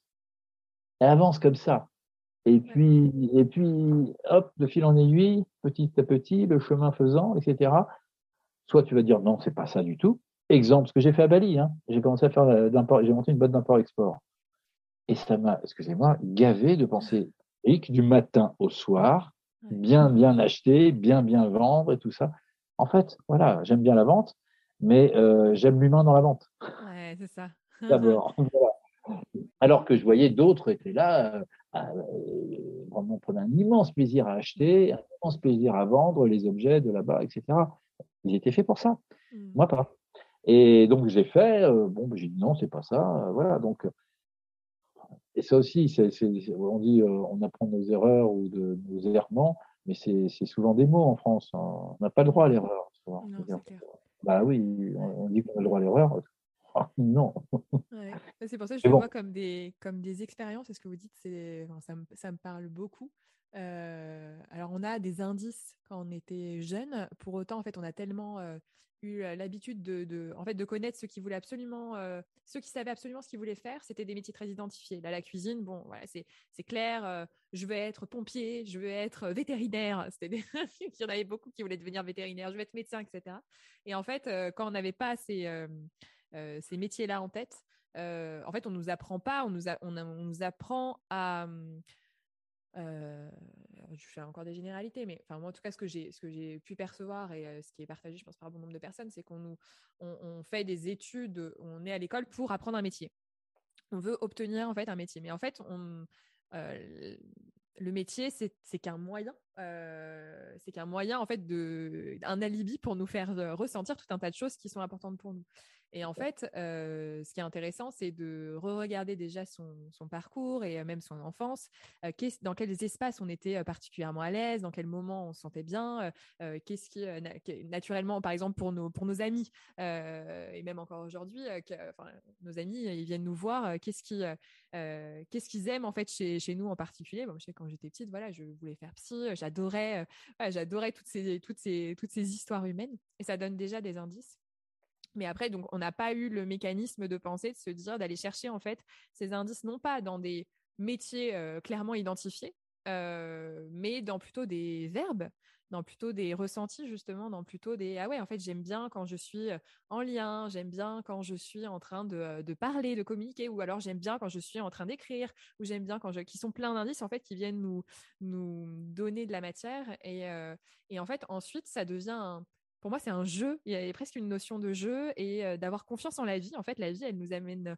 Moi, j'ai plutôt cette vision qui est que la vie, elle nous donne des indices en plus. je trouve qu'elle nous donne des indices absolument magnifiques parce qu'on Enfin, voilà, on attire qui on est, sans, sans, sans parler de loi d'attraction, toutes ces, toutes ces choses-là, mais naturellement, à qui on est, on va avoir des indices. Et après, c'est de le voir comme un, c'est de sortir je trouve, du paradigme réussite-échec, qui est un gros, gros paradigme très, très, très euh, ancré et qui fait voir les choses de façon pour le coup binaire, euh, et plutôt de voir la vie comme, euh, en fait, justement, des, bah, des expériences, une sorte de jeu où il y a des indices qui nous permettent d'aller au prochain niveau. Il y a plein, plein, plein, de niveaux. Et, effectivement, l'intuition, là, le, ressenti, c'est génial parce que on parlait des croyances au tout début. On disait, vous, vous partagez le fait que un super outil, c'est justement le ressenti. Euh, de savoir si ah tiens l'histoire là euh, est-ce qu'en fait elle me fait du bien ou elle me fait pas du bien? Euh, bah, en fait c'est comme si on avait un plateau de jeu et puis il y a des événements il y a des croyances il y a des histoires il y a des rencontres et en fait tout ça ça vient nous donner des infos avec justement notre intuition sur ce qui est plus juste pour nous. En le voyant avec ce regard plus d'enfants qui s'amusent et qui euh, et qui jouent et qui euh, découvrent des indices sur lui, sur ce qui lui correspond mieux. Il y a quelque chose de beaucoup plus léger aussi. On a moins cette pression de euh, forcément que je réussisse dans ma reconversion et absolument que je montre que aujourd'hui j'ai trouvé, j'ai trouvé, j'ai trouvé, j'ai réussi pour rassurer tout le monde parce que parce que tout le monde vous projette ses peurs. Ou alors voilà, c'est pas réussite ou échec, c'est la vie, elle se vit, elle s'expérimente et, et on a plein d'indices qui nous qui nous rapproche, parfois nous éloigne, mais si ça nous éloigne, ça vient aussi nous rappeler que ah ouais, en fait, je suis retournée là-dedans, mais en fait, bah non, mais maintenant c'est bon, j'ai compris. En fait, ce modèle-là, il me convient absolument pas, et euh, c'est beaucoup plus vivant, quoi. Bien sûr, cette légèreté, c'est important. Je suis un peu plus âgé que vous, hein. à, 60, à, 63, à 63 ans, l'enfant intérieur, il est toujours là. Ouais. Et donc, euh, et donc, euh, voilà, ça, et, donc maintenant, je peux dire, je sais qu'il sera là jusqu'à la fin de ma vie, euh, pratiquement. C'est rassurant pour moi. voilà. Et, donc, euh, le, fait de jouer, d'être sensible à ça. Et encore une fois, alors il y en a qui vont dire, ouais, ça c'est les grands mots, il n'y a pas de hasard, il n'y a pas de hasard. C'est-à-dire que si vous, avez, vous commencez quelque chose et tout ça, les choses arrivent d'une manière ou d'une autre, de façon directe ou indirecte, de façon droite, le truc devant vous que vous n'avez même pas vu, qui était évident, ou peut-être un truc de côté, etc. Mais la vie vous apporte les choses dans votre chemin. Ça, c'est, je l'ai, tellement constaté pour moi et pour d'autres personnes. Bah, dans tous les cheminements personnels de un moment de remise en question et notamment je pense à, la reconversion professionnelle mais souvent parce que c'est une question de sens etc moi ce que j'avais pu observer à titre perso et que j'ai observé là mais pas, plus récemment mon père mon père l'a aussi vécu une sorte d'alignement des planètes le truc qui bim, d'un coup, tout se passe, tout s'aligne. Et moi, je dis, c'est l'univers qui déroule le tapis rouge. C'est comme si à un moment, en fait, il dit, c'est bon, t'es sur le bon chemin. Alors ça, ça change, hein, ça veut pas dire que c'est euh, à vie, hein, mais euh, sur le moment, il dit ok, c'est bon, t'as compris, allez, bim. Et j'ai l'impression d'un tapis rouge, et là, j'ai la bonne personne, la bonne rencontre, le bon petit mot, le et, et, euh, et, ah. et, en fait, faut le, enfin, de toute façon, on, pourrait même pas l'expliquer, ça se vit, ça se ressent, et toutes les personnes, euh, genre, on l'a certainement tous vécu à un moment sans s'en rendre compte et juste remettre de la conscience sur dans quel moment ça a été particulièrement fluide et facile où les choses se sont bien imbriquées en termes de timing, en termes de, de, de rencontres. De, rencontres également aussi. C'est magique. Et je crois que vous aviez cité Jung au début. C'est Jung aussi qui parle des synchronicités, si je dis pas de bêtises. Il me semble que c'est lui hein, qui, a, qui, a, vraiment parlé, parlé de ça. ouais, c'est, c'est, ça se vit, quoi. Et ça, ça se vit. c'est une. parce qu'on dit souvent, c'est quoi la spiritualité pour des gens qui soit n'y croient pas, soit sont très cartésiens et donc ont besoin de preuves. Mm. Ben, je dis c'est ça. Voilà. l'exemple de preuve, c'est ça. Tout le monde a vécu des choses en disant ouais, mais ça c'est le hasard. Ben, je dis à un moment donné, le hasard il fait sacrément bien les choses. Hein. tu peux rester sur la notion de c'est le hasard, c'est possible. Hein. Mm. Pas la voilà, mais tu peux aussi voir les choses autrement. Quoi. Mm. Et si tu commences à regarder les choses un petit peu autrement, tu t'aperçois qu'effectivement, tu crées ta vie. Tu es, tu es, c'est toi, c'est ton énergie que tu, que tu irradies qui va faire que les opportunités arrivent ou voilà ou pas. Mm. Et donc, euh, donc euh, on est chacun créateur de nos vies. Quoi. Mm. Je vous invite vraiment à lire le livre de Bertrand Picard parce qu'il en parle aussi de ça. ben voilà. je signe. je, je, je, mettrai en lien la, la description. Parce qu'il euh, il parle aussi à un moment de, de, de, ces synchronicités. Alors après aussi, on peut le voir. moi, j'ai ouais, cette sensation, je l'ai vécue et, et, et, ouais, je trouve ça magique. Et en fait, c'est génial justement de pas comprendre et juste de ressentir cette fluidité, cette facilité dans des moments de sa vie. Puis il y a aussi un, phénomène, hein, moi que j'aime bien utiliser, c'est qu'à partir du moment où on sait globalement ce qu'on veut ou quelle est la prochaine étape, on n'est pas obligé d'avoir la vision euh, super en grand, mais juste qu'à un moment on se dirige et qu'on est aligné. Donc tête, corps, cœur pour moi. en fait, il y a aussi les lunettes qu'on porte. En fait, il y a des choses peut-être que qu'effectivement, en fait, tout est là. Il y a aussi cette vision-là qui vient nous dire que tout est là, en fait, tout existe. Et c'est juste à partir du moment où, euh, à un moment, on s'est connecté à soi, on, sait un peu plus ce qui nous correspond et ce qu'on souhaite. C'est comme si on mettait des lunettes et que ressortait, en fait, euh, de euh, ce euh, de ce grand bordel qui est la vie, euh, les informations en fait en lien avec euh, ça. Alors que si on ne si on sait pas, si on n'est pas au clair avec tout ça, bah on a toute l'information qui arrive et on ne sait pas la trier et, on voit on, on, ne voit pas en fait. Donc l'idée c'est de dire ok qu'est-ce que je qu'est-ce que de d'être plus au clair avec avec soi pour pouvoir voir ce qui est en résonance avec. avec oui, de voir, de voir. Et, moi, je dis souvent, c'est pas tellement l'objectif qui est important, même si, si l'objectif il nous guide, c'est la, la, direction. c'est le cap, la direction que, que l'on prend, et ensuite il y a un chemin. Mm. Euh, alors c'est sûr que dans cette direction, c'est important de visualiser ce que ça pourrait donner. Moi, après ces, ces 25 dernières années de vie professionnelle, je voyais ce, là où je voulais en arriver, et je suis arrivé là, c'est-à-dire accompagner, décodir dans la réflexion stratégique de leur entreprise. Voilà. Et donc ça, c'était, je, je voyais ça, et j'ai démarré avec des forces de vente et tout ça. J'ai toujours les forces de vente, euh, mais voilà. Et j'ai eu ça. Mais, mais euh, je, je l'ai vu et ça n'a pas été une obsession. Ouais. Et le chemin vers ça. Pas forcément savoir comment. Pas forcément savoir comment. L'image, euh, l'image existe. Elle peut changer avec le temps. Exactement. Elle peut changer avec le temps, se bonifier, changer parfois radicalement ou pas. Hein. Donc, laisser cette, cette voilà, donc, pour moi, c'est la direction qui est importante. Euh, eh ben, écoutez, c'est passionnant. Moi, je pourrais rester, crois, des heures, des heures à parler. Euh, mais bon, il faut quand même qu'à un moment, on, clôture notre échange. Peut-être, euh, peut-être pour terminer, on a pas mal parlé de euh, d'individu versus collectif, ou plutôt versus et collectif.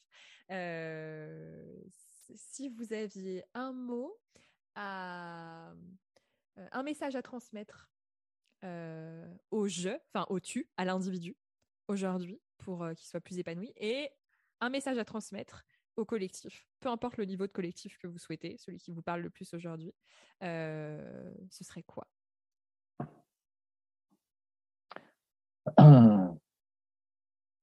Je veux dire, à l'individu, à l'individu, c'est c'est doser sa vie, quoi. Je veux dire, sa vie, euh, on la vit ou on la vit pas, quoi. On la vit à moitié, euh, doser sa vie. Euh, si on a envie d'un truc sécurité tranquille, comme on l'a dit, familial et tout ça, c'est très bien. Et si en cours de parcours ça change, et eh ben voilà. Et, et, et, par contre, c'est vraiment doser au moment où ça change, où on sent une lassitude d'une situation qu'on vraiment on n'en peut plus. C'est doser. Je vois tellement de gens qui restent dans des situations personnelles ou professionnelles ils osent pas, ils changent pas parce que c'est difficile. Je dis pas que c'est facile. Euh, le divorce n'est pas facile, le changer d'entreprise n'est pas facile, se mettre à son compte n'est pas facile. Mais vraiment, c'est d'oser parce que parce que cette vie-là, on en est sûr. Les autres, on verra après. Mais cette vie-là, ouais, c'est vraiment, c'est vraiment ça. Et se faire, se faire, se faire confiance, y aller pas à pas. Voilà, moi, vraiment, ce que j'essaye d'inculquer à mon fils. Voilà. Vivre pleinement. Ouais, vivre pleinement, quoi, vivre pleinement, et que de toute façon, des, des euh, essais, euh, erreurs et tout ça, on en fait, on en fait tout le temps. J'en fais encore aujourd'hui, euh, j'en ai fait récemment encore. Là. Bon, après, d'un point de vue collectif, moi, c'est un, sujet qui m'est cher, notamment, je veux dire, euh, dans, notre société. Moi, je trouve, mmh. voilà. Euh, on en avait parlé aussi en préambule dans notre premier contact. J'avais écrit au président de la République Macron. Bon, je prends l'exemple typique. Ça, celui-là, pour moi, il est marquant. Euh, moi, je suis de la génération où il y avait le service euh, militaire obligatoire parce qu'il y avait des risques euh, avec l'URSS et tout ça. OK. Après, c'était plus nécessaire. C'était fini. Donc, on a une armée de métier. Ça n'a pas été remplacé par un service, par exemple, civique obligatoire, c'est-à-dire rendre à la nation ce que la nation vous a donné. À un moment donné, c'est aussi, il y a des droits et il y a des devoirs, et ça, pour moi, c'est quelque chose d'important. Alors, peut-être me dire, oh, quel réactionnaire ce mec-là. je ne pense pas, parce que j'en parle pas mal souvent, je dis à les gens, c'est-à-dire qu'à un moment donné, le, mettre du collectif structuré dans nos sociétés. Voilà. Euh, et donc, de Terry Makassi, hein, c'est donner-recevoir en indonésien. Hein. donc, euh, recevoir de, de, l'État, bien sûr, des aides, des subventions. L'État, on a des États qui donnent de plus au monde, pas, pas forcément bien, puisque les gens ne sont pas contents. Alors, il y a quelque chose qui va. Mais aussi savoir euh, donner, quoi. Je veux dire, euh, et pour moi, ça, c'est tellement important. À titre personnel, je suis plus côté entrepreneur individuel, etc. Et je suis entouré bon nombre de mes amis, ce sont des, gens qui sont dans des assos. Euh, j'habite à Argenteuil, donc euh, dans des associations d'Argenteuil qui s'occupent de, choses, voilà, et que je trouve, c'est pas mon caractère, mais je trouve ça tellement important, tellement bien, que j'aime bien m'entourer d'eux et apporter mon ma partie de temps en temps euh, quand, c'est possible. Et je trouve ça tellement important, ce, ce côté collectif, qui manque, je trouve, aujourd'hui. C'est-à-dire qu'on parle beaucoup de pouvoir d'achat. C'est vrai c'est important. Il y a des gens qui rament dans le pouvoir d'achat. Mais je veux dire, euh, ce côté collectif qui fait que dans certaines sociétés, j'ai vécu à Bali, les gens étaient plus pauvres qu'en France, étaient plus heureux qu'en France. Voilà. Mmh. Plus heureux collectivement. Hein. Je dis pas après individuellement, chacun, chacun, comme on dit, euh, le même problème euh, dans les mmh. familles. Ça, voilà. Mais il y a ce côté collectif qui donne ce bonheur. Quoi. Et il est tellement important, les individus grégaires. Quoi. Et je trouve que on l'a vraiment pas suffisamment, quoi, pas suffisamment. Les notions d'altruisme aussi qui sont beaucoup partagées par, euh, par Mathieu Ricard, je pense. Oui, oui. Et de, façon et de façon structurée, c'est-à-dire que, bon, par exemple, le service militaire, c'était un an. À l'époque, c'était un an. Avant, c'était même trois ans, je crois. Voilà, on donne. Euh, et on peut le donner à titre individuel. La France, je crois, c'est ce que disait le, pas Mathieu Ricard, mais euh, le Dalai que la France est un des pays au monde où il y a le plus d'associations, quoi, mmh. caritatives, ça pour aider, pour aider son prochain. Mmh. Euh, bah ouais. reprendre conscience et euh, c'est ça. Ah ouais. Mmh. C'est-à-dire que si on est dans des difficultés personnelles, pensez aussi que eh bien, le collectif n'est pas là uniquement pour nous donner et résoudre nos problèmes individuels, mais si je donne et je vais vers le collectif, ça me sera bénéfique. Ça me donnera peut-être pas le boulot que je cherche ou l'argent que je cherche ou je mmh. sais pas quoi. Mais de toute façon, ça m'apportera une satisfaction. Oui, ça vient nourrir quelque chose qui sont des. Ça vient nourrir mmh. quelque chose chez moi et chez l'autre, puisque je donne, euh, je donne aux autres. Je donne aux autres. Et ça, c'est tellement important. ça, j'ai envie de le mettre vraiment euh, en exergue pour, euh, pour tout le monde, quoi, et pour notre société française. Ouais, ça, je crois que ça va, on, va pouvoir terminer en résumant. J'avais déjà noté ça à l'époque, euh, parce que on avait, euh, quand on a eu notre premier échange, on avait évoqué un petit peu tout ça. Et euh, j'avais terminé en, entourant, et d'ailleurs vous l'avez cité, un pour tous et tous pour un. C'était ce que ça avait évoqué, ce qui s'est avéré être un stage de, que de, de, vos formations. Le et, j'avais déjà noté, et voilà, ça rejoint moi le concept que que j'aime beaucoup d'interdépendance, voilà, nous sommes tous liés. et donc, c'est de sortir de la dépendance les uns vis-à-vis des autres. L'autre me doit. c'est de reprendre son propre pouvoir pour passer mmh. à l'indépendance. Mais un monde que d'individus indépendants, c'est c'est pas ce qui nous rend. c'est pauvre. C'est pauvre parce que c'est déconnecté. La France, liberté, égalité, fraternité. Voilà. Fraternité. C'est pas, pas l'indépendance. C'est l'interdépendance. L'interdépendance, exactement. Merci beaucoup, Stanislas. C'était, euh, c'était très riche. Merci, beaucoup, beaucoup, beaucoup, beaucoup euh, nourri. Euh, donc, je suis certaine que ça, ça apportera. je vais aller dire. Qu'est-ce que ça, qu'est-ce que ça, moi, ça m'a apporté Ça sera intéressant si, pour les personnes qui sont encore là de nous dire ce que ça leur a apporté. Moi, je dirais, ah, c'est une sorte de bouffée de, ouais, de, sais pas si c'est optimisme, mais Oh, ça fait du bien, juste ça fait du bien. Donc merci beaucoup. merci beaucoup, Rosanne. Au revoir, ciao. Bon chemin de vie. Merci. Au revoir.